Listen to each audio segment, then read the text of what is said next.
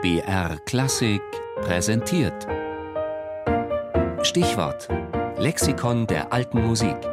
Immer sonntags in der Sendung Tafelkonfekt um 13.05 Uhr. Von der Vogelweide, Walter, etwa 1170 bis 1230, einer der zwölf alten Meister.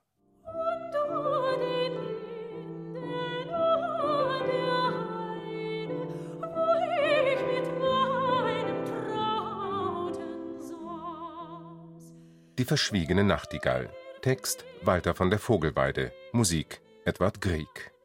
Grieg hat hier in seinem Opus 48 sechs Lieder für Singstimme und Klavier gesetzt mit Texten bekannter Autoren, von denen außer Goethe nur Walter von der Vogelweide kein Zeitgenosse von Grieg war.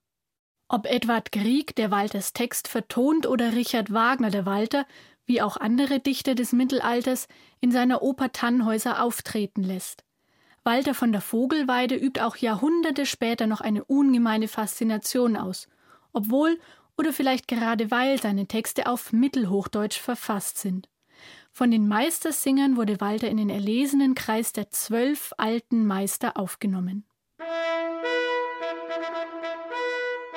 Woher Walter stammt, darüber lässt sich nichts Genaues sagen. Mehrere Ortschaften schmücken sich mit der Angabe, Walters Geburtsort zu sein, darunter Frankfurt am Main, Würzburg, ein Ort in Südtirol und einer in Böhmen. Ausgebildet wird er schließlich in Österreich. In Wien am Hof der Babenberger findet er wohl seine erste Wirkungsstätte. Als Herzog Friedrich I. dort stirbt, verlässt Walter diesen Hof und wird nun zum fahrenden Dichter, vielleicht zum ersten Berufsdichter unserer Welt. Er kommt viel herum, zum Welfenkaiser Otto IV., zum Stauferkönig Philipp von Schwaben, zum Herzog Ludwig I. von Bayern. So zahlreich die Orte sind, an denen Walter dichtet und singt, so vielfältig ist auch sein Repertoire. Er dürfte der erste Dichter gewesen sein, der in allen damals gepflegten literarischen Genres bewandert ist. Im religiösen Lied, im Sangspruch und im Minnelied.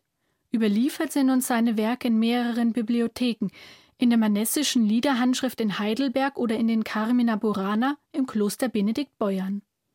Seine Texte sind zum Singen konzipiert, doch sind leider die meisten seiner Melodien verloren. So lassen sich viele Texte von Walter heute nur noch gesprochen oder mit Melodien anderer Komponisten, ob Zeitgenossen Walters oder nachfolgender Generationen, aufführen. Eines seiner bekanntesten Stücke, komplett erhalten, ist das Palästina-Lied, in dem Walter einen Kreuzzug besingt. Es ist uns im Münsterschen Fragment überliefert. Allererst lebe ich mir werde, sieht min sündig Auge sieht. Walters Geburtsort ist unbekannt, sein Grab ist es nicht. Es findet sich im Lusam-Gärtchen bei der Neumünsterkirche in Würzburg. Das Grab, so wie es heute aussieht, gibt es erst seit dem 20. Jahrhundert.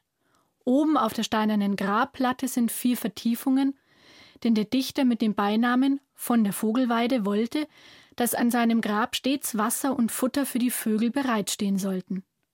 Die Inschrift des ursprünglichen Grabs lautete Pasqua qui volucrum vius Walter, fuisti. der du als Lebender die Weide der Vögel gewesen bist, die Blume der Beredsamkeit, der Mund der Weisheit, du bist gestorben möge nun deine Rechtschaffenheit etwas Goldenes haben. So spreche, wer dies liest, Gott erbarme sich seiner.